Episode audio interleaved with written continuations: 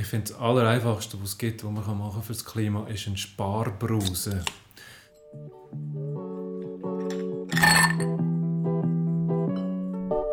First things first.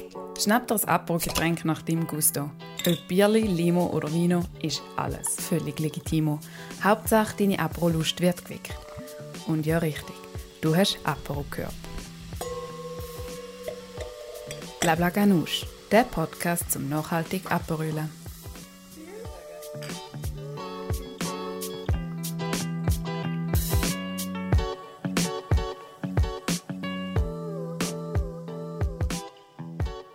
Shalom und welcome back zu einer neuen Folge von Blabla Ganoush. Hey, zum Anfang möchte ich einfach mal noch kurz fett Merci sagen.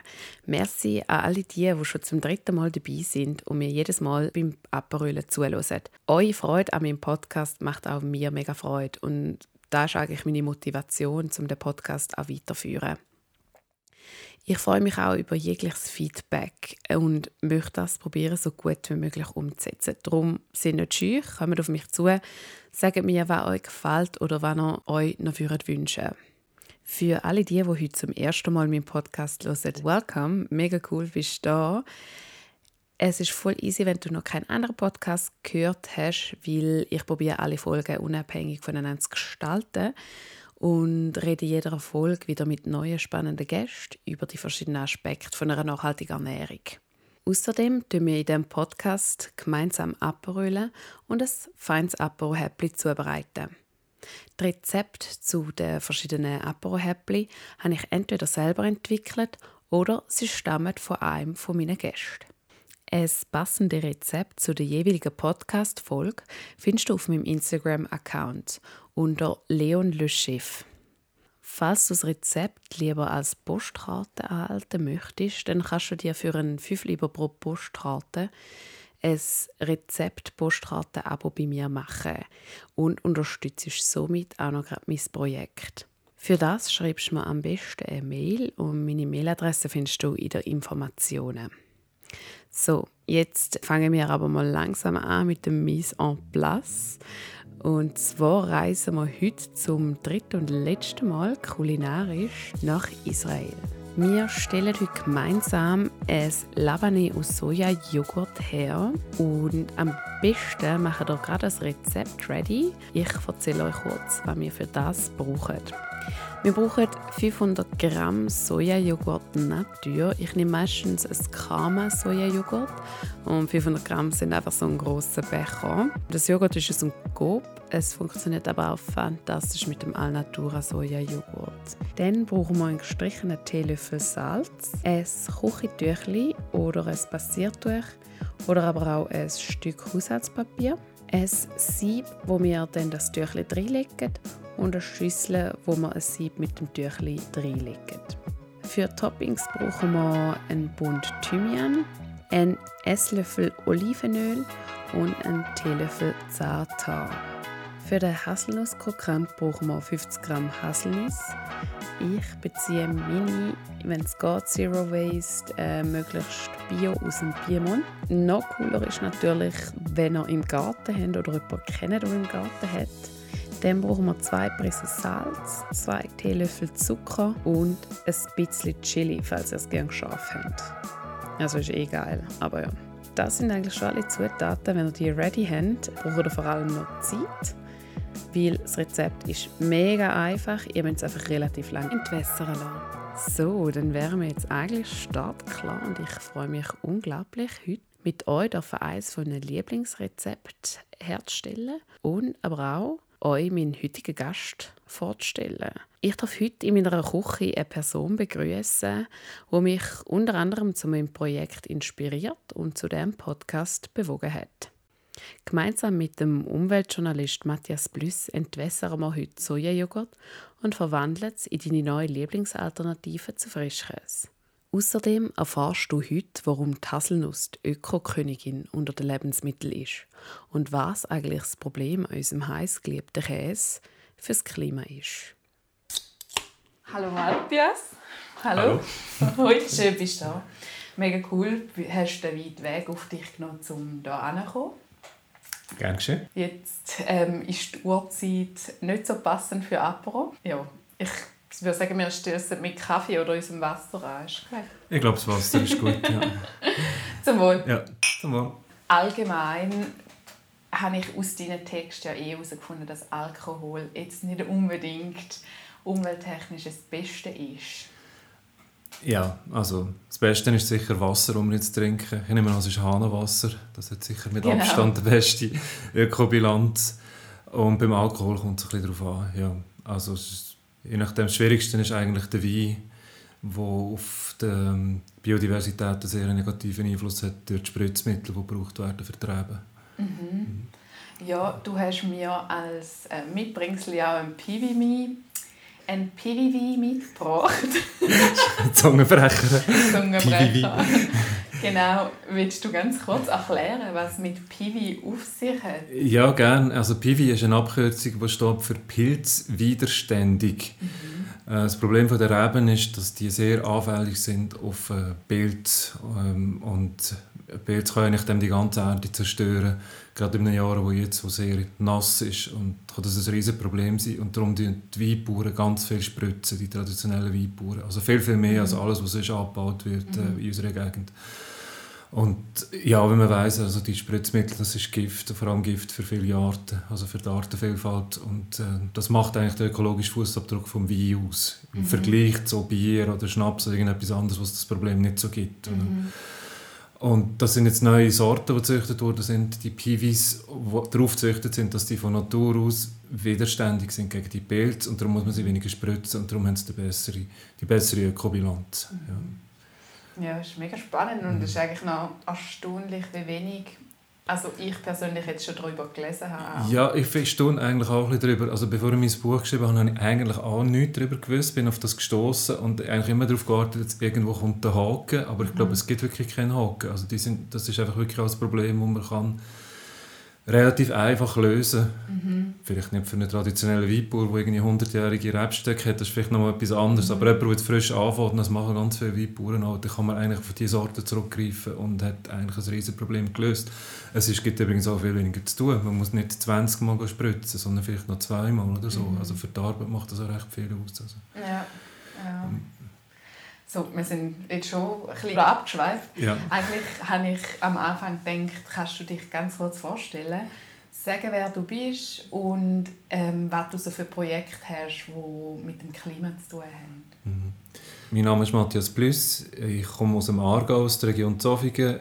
Ich bin freier Wissenschaftsjournalist. Ich bin jetzt seit 20 Jahren Journalist, habe dringend Journalistenschule gemacht, komme ursprünglich aus der Naturwissenschaften, Physik, Mathematik habe am Anfang eigentlich auch eher so über diese Themen geschrieben, was äh, so Hardcore-Naturwissenschaften, jetzt aber immer mehr dann über Biologie, Evolution und die letzten Jahre immer mehr über Umweltthemen.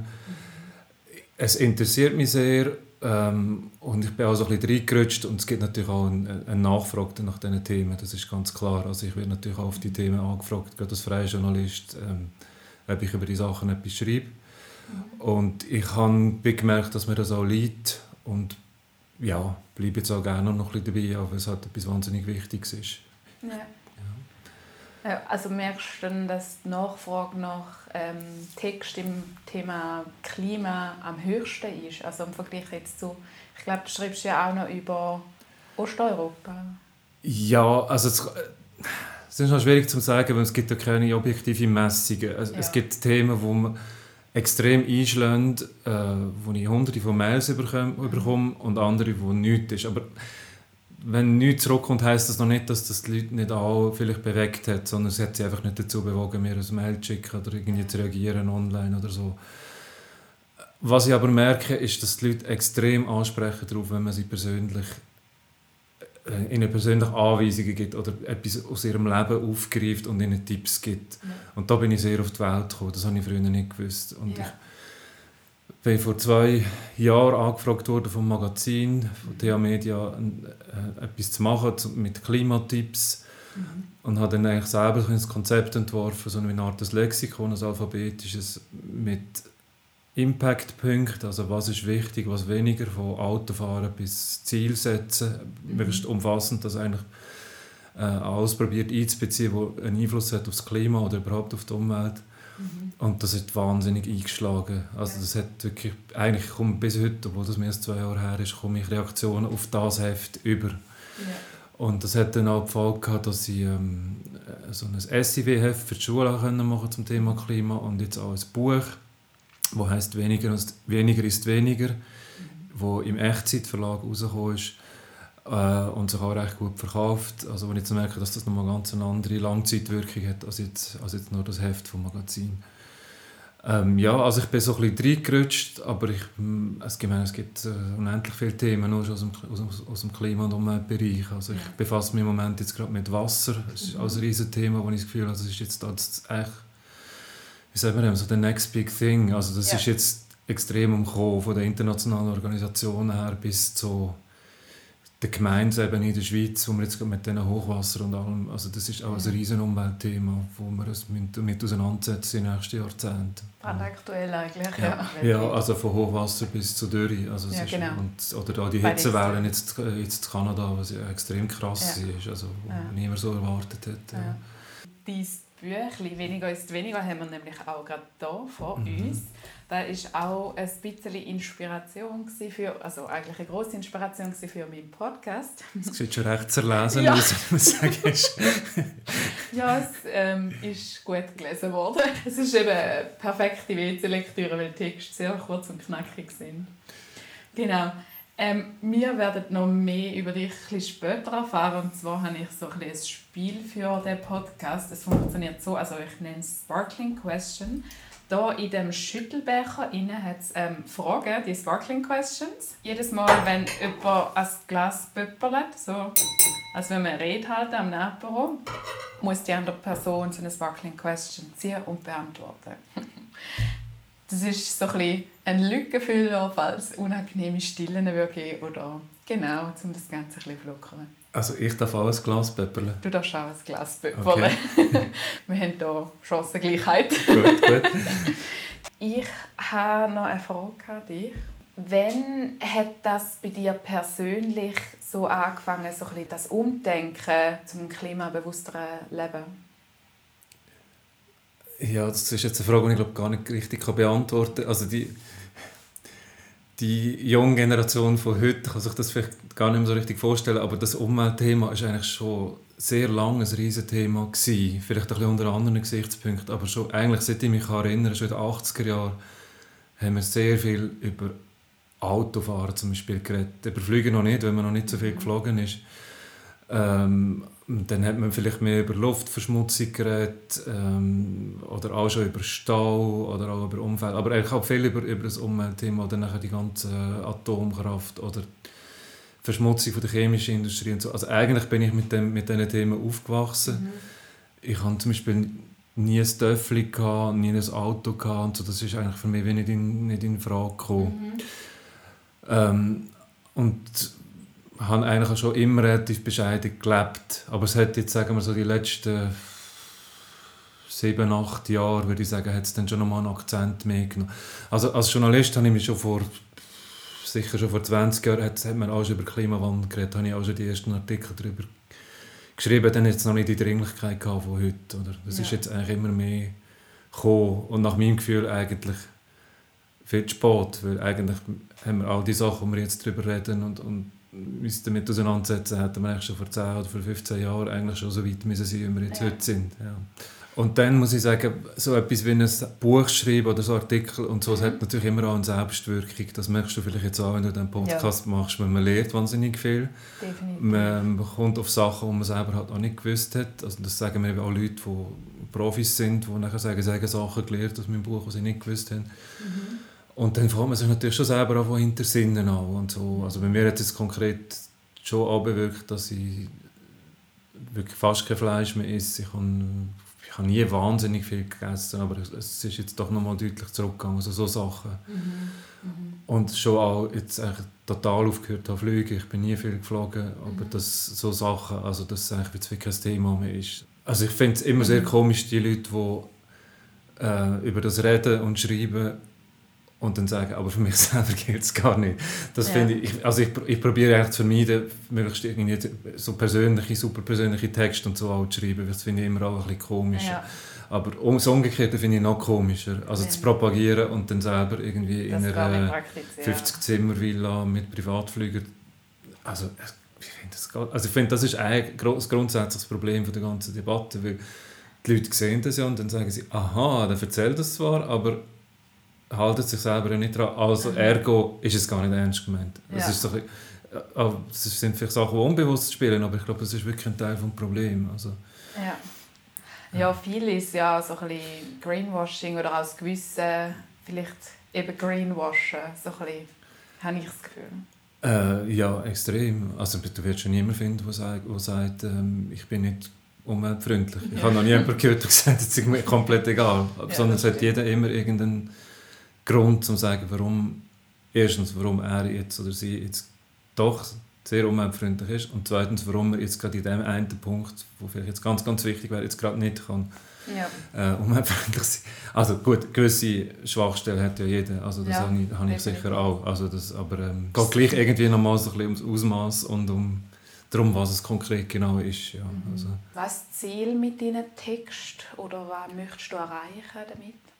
Ja, letztlich ist es schon etwas wie Aufklärung. Also ich mache mir absolut keine Illusionen. Ich weiß, dass ich die Welt nicht kann in dem Maß verändern, dass es, dass wir das Klima jetzt können retten durch meine Texte oder so. Mhm. Aber oder nicht einmal in der Schweiz wirklich, dass es einen messbaren Einfluss hat, dass man jetzt wirklich sehen, dass jetzt wegen dem irgendwie CO2-Ausstoß wird zurückgehen. Mhm. Aber was ich merke, dass die Leute schon es wahrnehmen und und anfangen Sachen verändern bei sich. Aber das ist natürlich nur ein kleiner Ausschnitt von der Bevölkerung, wo, wo es so Prozesse gibt. Aber ich finde immerhin, bei Leuten, die eine Affinität zum Thema haben und auch schon ein bisschen sensibilisiert sind, dass sie es wahrnehmen und vielleicht wirklich merken, was könnte ich noch machen, mhm. ähm, um noch ein bisschen besser zu werden oder umgekehrt, was vielleicht noch wichtiger ist, zu merken, dass das Gebiet, wo sie sich vielleicht extrem angestrengt haben, bis jetzt, dass das vielleicht gar nicht so wahnsinnig viel bringt und dass es vielleicht wichtig wäre, auf andere Sachen noch zu achten.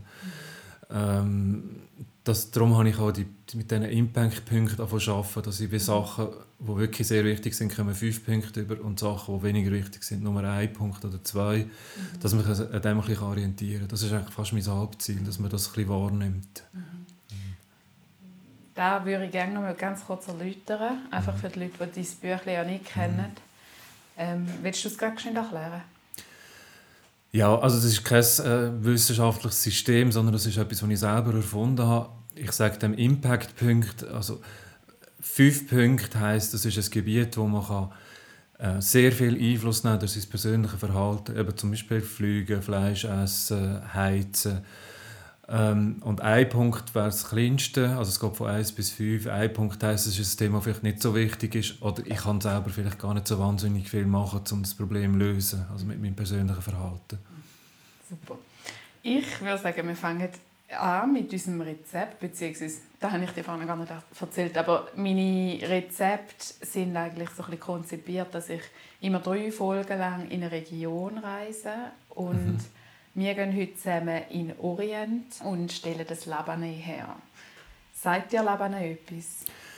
Es sagt mir etwas. Ich kenne es.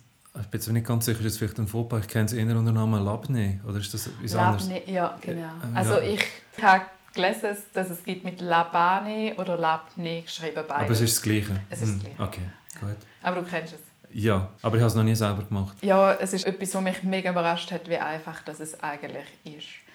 Genau, ich habe ähm, das Mise en place schon gemacht und ich würde jetzt gerne mal dich bitten, ob du kannst, ich muss schön aufstehen, das Joghurt aufmachen, ein Sojajoghurt und dann tun wir dort einen Teelöffel Salz drin.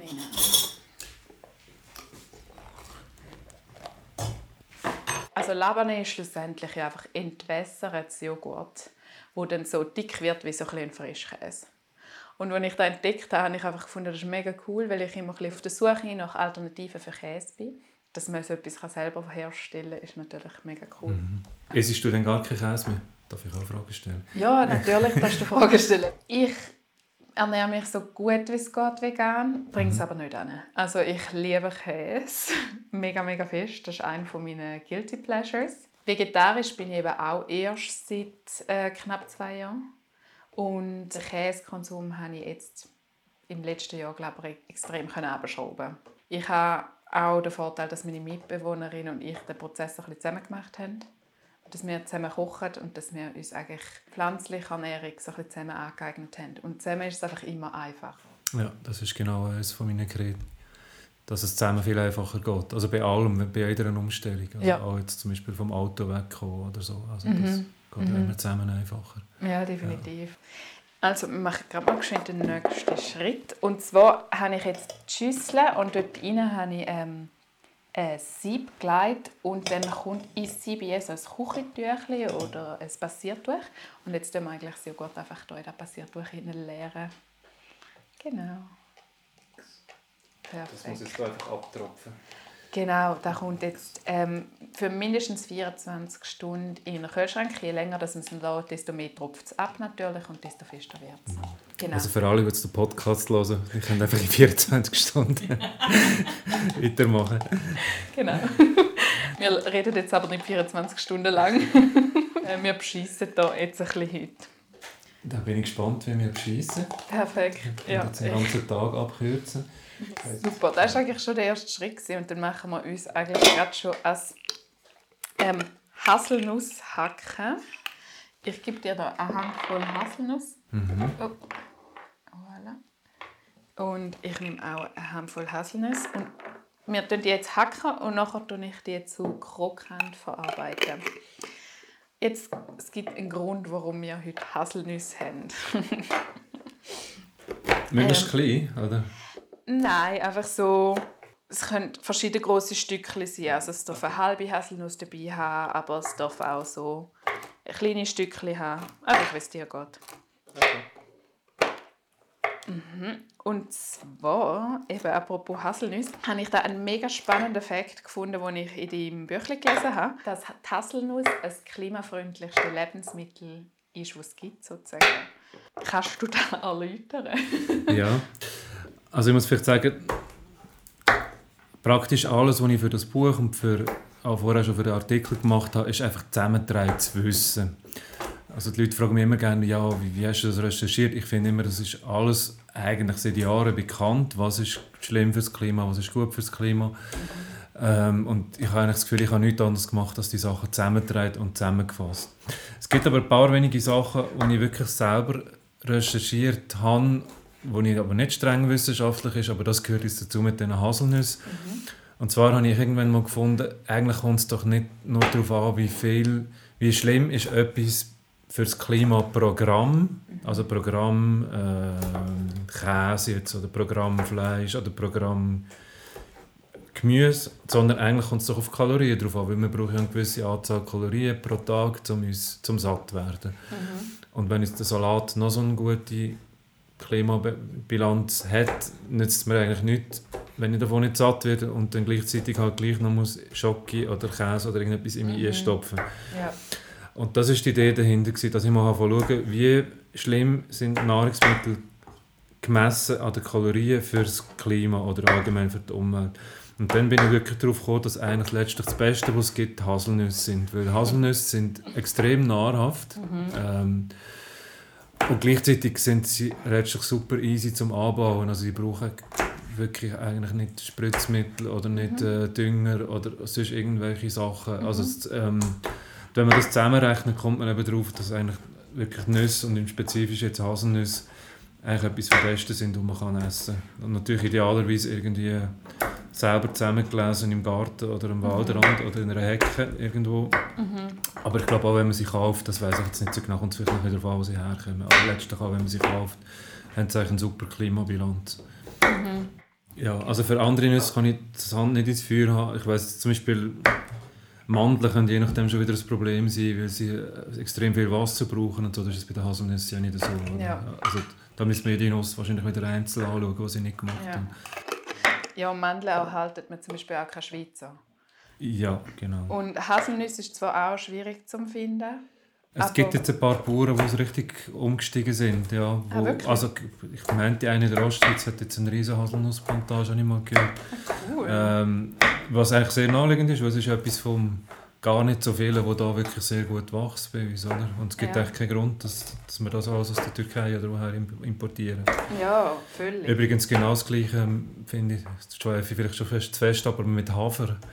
Also Hafer ist ja eigentlich die, das Grundnahrungsmittel bei uns im Mittelalter, bevor man mit all diesen anderen Sachen gekommen ist.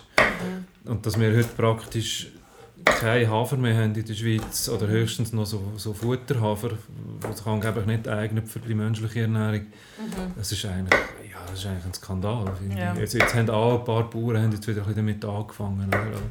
Ja, es ja. ist ja zum Glück so ein, ein Wandel im Gang mit ja. der ähm, Hafermilchdebatte auch. Ja, genau, ja. das hat jetzt mhm. ein bisschen angefangen. Ja. Das ist wirklich echt schön. Aber es macht schon Sinn, eben so Ressourcen, die wo, wo man eigentlich hätte und nicht nutzen. Oder die einfach anzupflanzen wären. Und ja, genau. passiert. Mhm. Dann mache ich gerade weiter und hier die Haselnüsse jetzt in einer Brotpfanne anrösten und mache krokant daraus. Ah.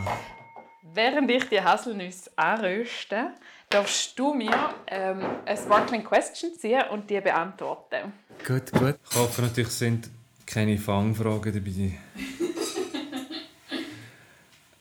Okay, wovon bekommst du Hühnerhaut? Uiuiui, das ist jetzt eine Frage, die richtig geht, die ich absolut nicht erwartet habe. Ein kleiner Abschwenker doch noch, ich sehe jetzt wieder die riesige Spinne, die am Boden nachgeht, die offensichtlich das Haustier von dieser Wege ist. ähm, ich kann vielleicht mal sagen, die macht mir keine Hühnerhaut, sondern Freude. Jetzt ist sie gerade an der Wand und also es hat etwa Durchmesser von geschätzt mit dabei vielleicht 5 cm. Jetzt kommt sie wieder den Boden ab. Ich mache jetzt dann Live-Reportage. Sehr interessant, ich kann sehr gerne spinnen. Also so Sachen machen wir echt keine Hühnerhaut. Ich kann vielleicht sagen, was man wirklich, ich glaube, Hühnerhaut macht, sind Schlangen. Ah, wirklich? Ähm, aber jetzt nicht nur Hühnerhaut im negativen Sinn. Ich finde Schlangen etwas total faszinierend. Ähm, ich freue mich extrem, wenn ich eine sehe in der Natur, was leider selten vorkommt. Ja. Und gleichzeitig habe ich einen, einen riesen Respekt davor, also jetzt auch im Zoo oder so, weil, weil sie halt doch irgendwie so etwas prototypisch Gefährliches haben. Also es ist so ein das Gruseln, wo man glaube schon eine Hühnerhaut macht. Und ähm, ich träume, ich habe so eine Phase, wo ich extrem viel von Schlangen träume, was dann ah. mehr so ein Albträume sind. Und ich ja. habe das Gefühl, das ist so irgendwie etwas, was ich so ähm, aus der Urzeit irgendwie noch im gesamtmenschlichen Gedächtnis irgendwie bei mir, bei mir sich überliefert hat. Also Schlangen machen wir definitiv Hühnerhaut. So, ich tue jetzt hier ein bisschen Salz rein, weil Salz gibt im Kochen, finde ich, einfach immer viel besseren Flavor. Ne? Dann tue ich ganz bisschen Chiliflocken rein. Ich finde es noch das, wenn so leicht spicy mhm. Gerne, ja. Aber ich tue nicht zu viel rein. Und ähm, Zucker. Ich brauche aber kein Zucker, sondern Xylit. Sagt ihr da etwas? Also ich habe den Namen auch schon gehört, aber ich weiß ehrlich gesagt nicht genau, was es ist. Xylit ist Birkenzucker, wenn ich das richtig im Kopf ah. habe. Und ist ja sozusagen ein Süßungsmittel, das aber eigentlich gesünder ist als Zucker.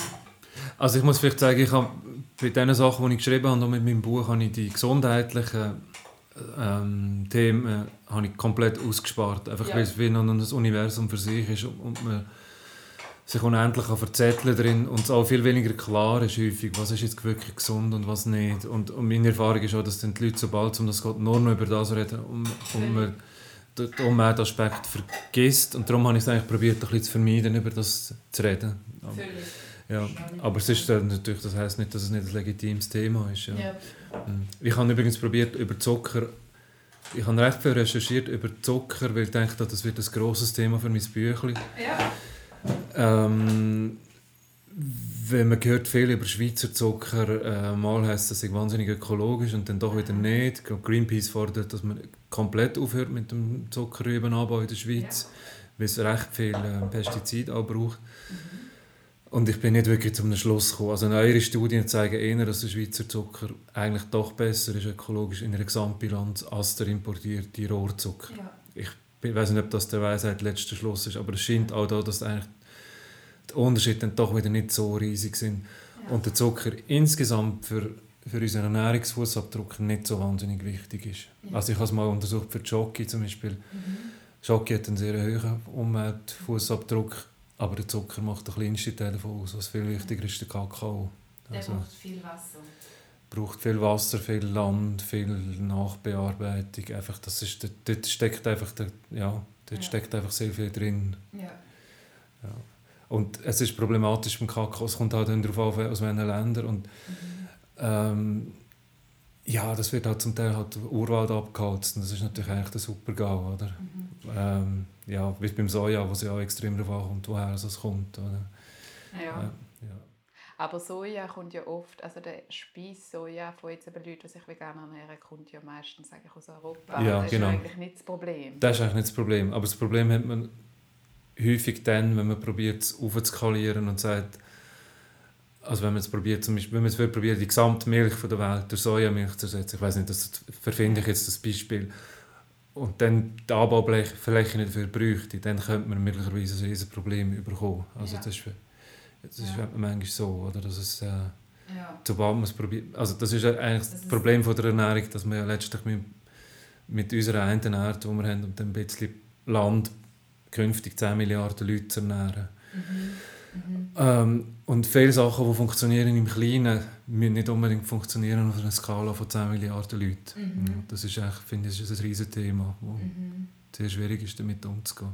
Also ich denke jetzt auch, ich finde es super, so Sachen wie jetzt der Birkenzucker oder ja. so, aber ich denke, mit dem werden wir nicht können die Weltbevölkerung ernähren oder? Also, hm. ich würde sagen, wir machen jetzt gerade mit dem nächsten Schritt vom Rezept weiter. Für da eben habe ich schon vorhin angekündigt, dass ich ein bisschen zaubere oder beschissen. Zwar habe ich gestern schon ähm, das Joghurt vorbereitet, das hat jetzt schön gewässert. Ähm, ich hole das ganz schön. Genau. Ähm, das sieht jetzt so aus. Oh. Das ist ziemlich geschrumpft, ja. Äh, es ist ziemlich geschrumpft. Mhm. genau, von der Konsistenz ist es halt wirklich einfach recht dick. Wenn man es nochmal, je länger das man es eigentlich lässt, desto dicker wird es. Genau, und ich richte das jetzt immer so an. Du könntest mir jetzt hier bei dem Thymian ein bisschen ein paar Zwiebeln abschneiden und dann drüber da. In dieser Zeit tue ich wie in dem flachen, also ich habe das Labane jetzt in einen flachen Teller da und hier so ich, so richte ich es einfach immer an, weil es hübsch aussieht. Und hier so eine, wie ein Schneck in die Oberfläche zeichnen mit einem Löffel.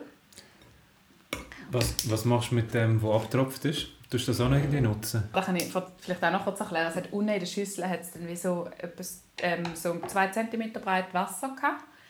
Und da leere ich einfach weg. Da, das ist nicht Molke oder so, wo man noch einen Drink daraus machen könnte. Vielleicht könnte man. Ich habe ja Sojamilch selber gemacht, äh, Tofu selber gemacht. Und ah. dann habe ich zuerst Sojamilch gemacht und dann aus dem noch Tofu. Und dort gibt es dann auch jegliche Reste und die habe ich probiert zu verwerten.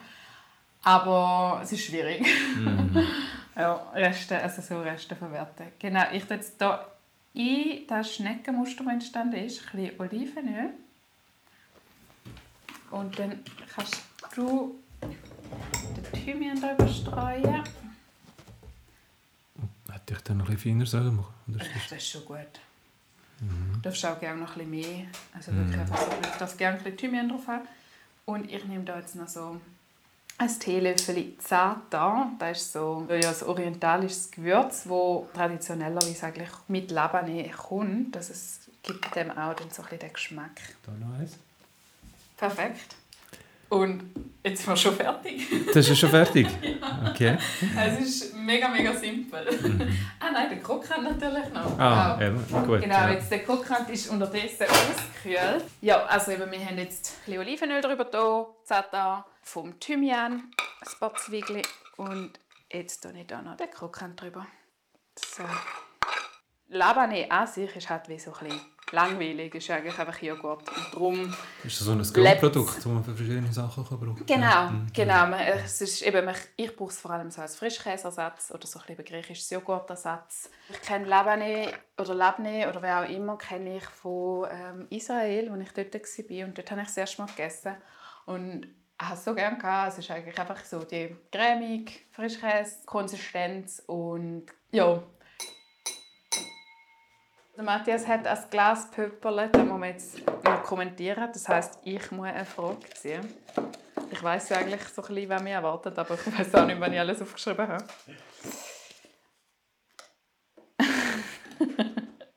Wenn du ein Gemüse wärst, welches wärst du? ich sehe, du hast wirklich definitiv äh, schwierige Fragen aufgeschrieben. also. Ja, man muss schon ein bisschen herausfordern, ja, oder? gut, gut. Ja. Jetzt bin ich aber gespannt. Also, ich wäre ein Butternusskürbis. okay, einige von euch fragen sich jetzt sicher, hä? Kürbis? Die Leonie ist doch eine kleine Oberschiene. Tatsächlich ist die Oberschiene erst ein zu meinem Symbolbild geworden, seit meine erste Podcast-Folge draussen ist. Diesen Podcast mit Matthias habe ich letzten Sommer aufgenommen. Dort habe ich noch nicht den Titel von der Mama Ganoush streit. Wieso Oberschiene? Ist, glaube ich, eindeutig. Weil es die wichtigste Zutat für Baba Ganoush ist und weil ich es auch einfach liebe. Also sagen wir so, im Sommer wäre ich eine Oberschiene und im Winter ein Kürbis. Und warum? ich habe Butternusskürbis mega gern und Kürbissaison allgemein finde ich etwas, was mega super ist. Ich finde Butternusskürbis einfach geschmacklich etwas mega Cooles, weil man kann süß und salzig zubereiten Also man kann einen Kuchen daraus machen, aber auch ein salziges Gericht. Es passt eigentlich überall rein und ich denke, ich bin auch sehr ein anpassfähiger Mensch. Also ich passe wie auch in verschiedene Kontexte rein. Ja, Genau, ich glaube, weil er anpassfähig ist und einfach, weil ich ihn selber mega gerne habe. Unterdessen haben wir unser ähm, Labane fertiggestellt.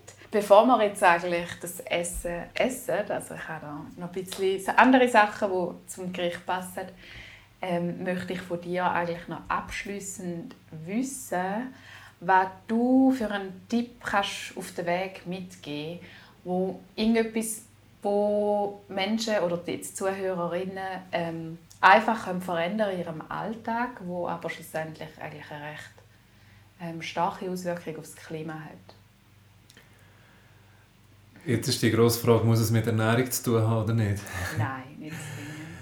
Also, ich finde eigentlich Ernährung wirklich fast eines der schwierigsten Themen, um wirklich einen großen Impact zu haben. Es mhm. gibt ein mhm. paar, ein paar andere Sachen, die viel einfacher sind. Mhm. Ich finde, das Allereinfachste, was es gibt, was man machen für das Klima, ist ein Sparbrause. Mhm. Also ich will kurz sagen, was das ist. Ich habe das auch selber erst kennengelernt, mhm. als ich selber recherchiert habe. Das ist eine spezielle Brause, kann man kaufen für 30 oder 40 Franken, um eine Dusche zu machen oder überall, wo Wasser rauskommt. Mhm. Und es bewirkt, dass nur noch die Hälfte Wasser kommt pro Minute. Ja. Und das kleine Wunder ist, man merkt es gar nicht ja. äh, nach meiner Erfahrung, sondern es fühlt sich an wie immer, aber es kommt tatsächlich nur die Hälfte raus, das heißt, man spart die Hälfte von der Energie. Wenn es fossile Energie ist, macht es extrem viel aus für das Klima, ja. weil ähm, Wasser zu erwärmen braucht sehr viel Energie. Ja. Und gerade für Leute, die viel duschen, was man eigentlich sowieso nicht sollte, ja. ähm, kann man mit dem einen riesigen Unterschied machen, ohne die geringste Komfort-Einbuße. Ja. Und das ist ja das, was mir so ein bisschen fehlt manchmal, dass man, es ist ja fast alles, was man macht, ist immer mit... Äh, ja, man muss seine Komfortzone ja häufig verlassen, oder muss etwas umstellen. Und das ist jetzt etwas von wenigen, was ich finde, wo jeder und jede kann machen und einem eigentlich außer die 30 Franken Anfangsinvestition eigentlich nichts kostet. Mhm. Mhm. Ja, 30 Franken ist, das ist okay. günstig. okay, es gibt immer noch, ja, vielleicht Leute, wo das dann ein grosser Betrag ist, aber es ist das haben wir ja dann noch ein paar Jahre, oder? Und, und mhm. vor allem, wenn man die Gesamtkostenrechnung macht, ist es, man gewinnt ja dann, weil das Warmwasser kostet, ja. ja. Also man macht sicher ein Plus mit dem, auf jeden ja. Fall. Ja. Und es ist etwas, das keinen Haken hat, soviel ich weiß. Also ja. Ist, ja. Ein Thema hätte ich eigentlich schon noch gerne kurz angeschaut und eben das Thema Käse. Wir haben nur mal kurz darüber geredet, du hast mich gefragt, ähm, ob ich gar keinen Käse mehr esse und ich wenn sagen, ja, nein, 100% verzichten kann ich nicht. Wie sieht das bei dir aus und was ist überhaupt das Problem mit Käse? Was das Problem ist, umweltmäßig? Mhm. Ja.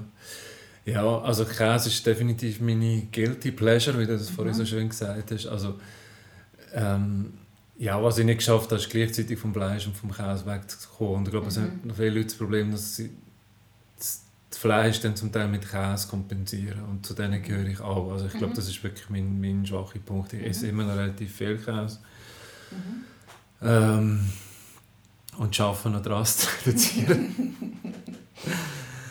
ähm, ja, ich finde, also das Problem ist vom Käse ähm, ist eigentlich das gleiche wie beim Fleisch, dass es ähm, relativ hohe Einfluss hat auf das Klima über alle Tiere, die Wiederkäuer sind. Mhm. Also es sind vor allem Kühe natürlich, aber es sind auch ähm, Schafe und Geissen. Mhm. Ähm, wenn die verdauen, stoßen sie relativ viel Methan aus. Mhm.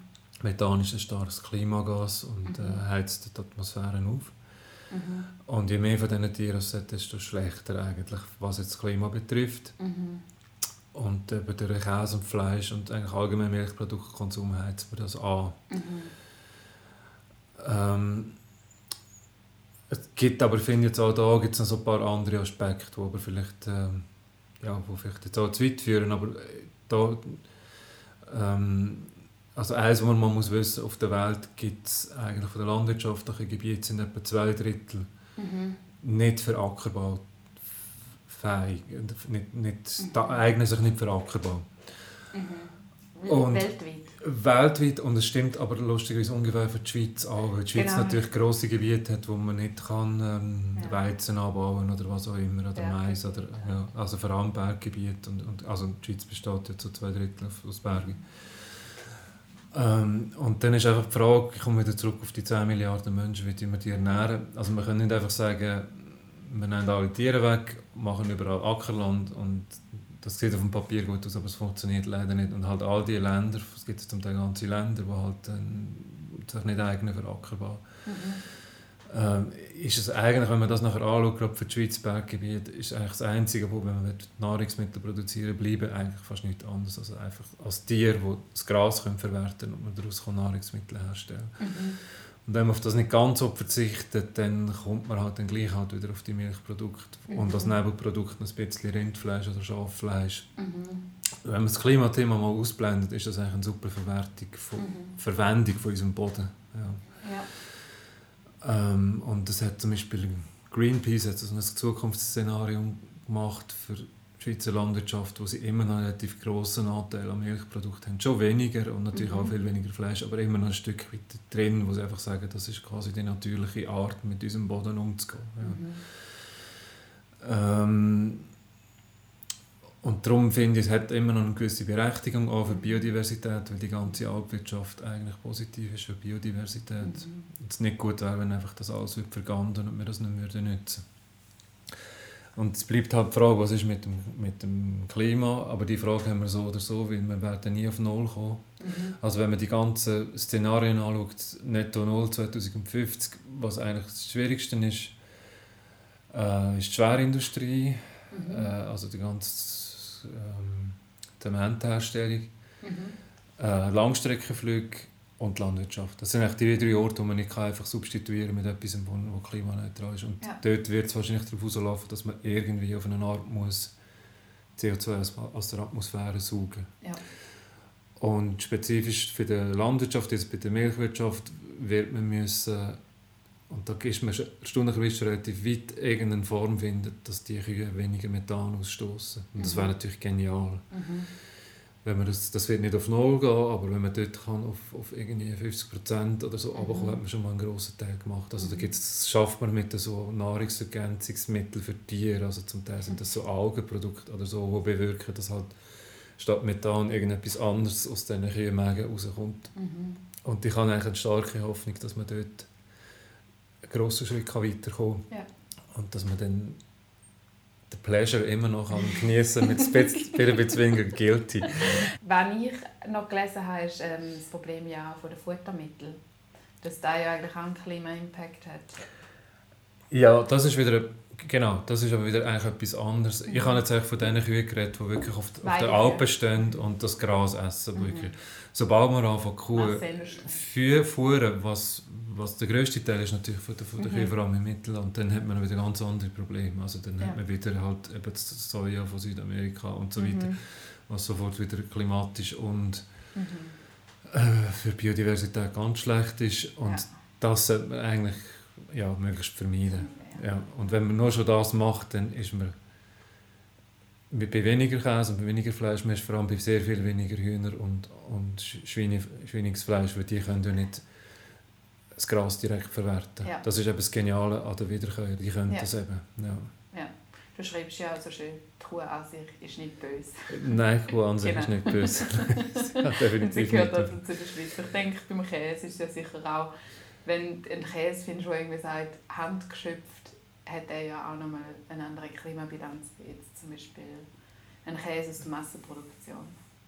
Ja, also das weiß ich ehrlich gesagt gerade das ja. gar nicht einmal so, ob dort der Unterschied so riesig ist. Ja. Ähm. Aber es ist ja dann schon, also die Philosophie dahinter wahrscheinlich auch ein bisschen anders. Aber eben, da kann man halt, das ist genau das Schwierige, was wir ja gesagt haben in der Ernährung, dass halt einfach schwierig ist, zum nach schauen. Ja, und eben auch schwierig nur auf was man schaut. Also zum Teil haben die Weidetiere eben sogar noch mal eine schlechtere Klimabilanz als die, die intensiv gehalten werden im Stall, mhm. wenn man nur das Klima anschaut. Aber ja. da kommen dann wieder noch andere ja. Sachen dazu, wie eben zum Beispiel äh, Biodiversität und so. Ja. Oder? Und das, den, den Gesamtblick zu halten, ist dann auch, finde ich, immer sehr schwierig. Ja. Ja, also ich glaube... Und darum ist das, da muss ich jetzt doch noch ja, anfügen, weil ich habe noch nicht gesagt, warum eigentlich mein Buch «Weniger ist Sicher. weniger» heisst. Mhm. Über das stolpern zum Teil die Leute auch. Ähm, gerade wenn man so, so Probleme hat, soll ich jetzt auf das setzen oder aufs andere und so und hat alles seinen Nachteil, ist, häufig ist eine Lösung eben einfach weniger zu nehmen bei ganz mhm. vielen Sachen. Eben bei Flügen und Autofahren mhm. und so sowieso, aber bei, eben jetzt gerade bei Fleisch oder eben noch Käse ist halt doch am Schluss dann gleich noch wieder die Lösung einfach zu reduzieren und dann hat man ja, einfach das Problem kleiner gemacht. Ja. Mhm. Das ist nicht, äh, nicht wahnsinnig sexy, das, äh, es läuft halt letztlich so auf Verzicht raus, aber ja, man muss sich glaube gleich ein bisschen verinnerlichen, weil wir werden in Zukunft nicht einfach so können weitermachen wie bis jetzt. Und, mhm. ja. Ja. Mhm. ja, also weniger ist halt eigentlich der Lösungsansatz. Ja. genau.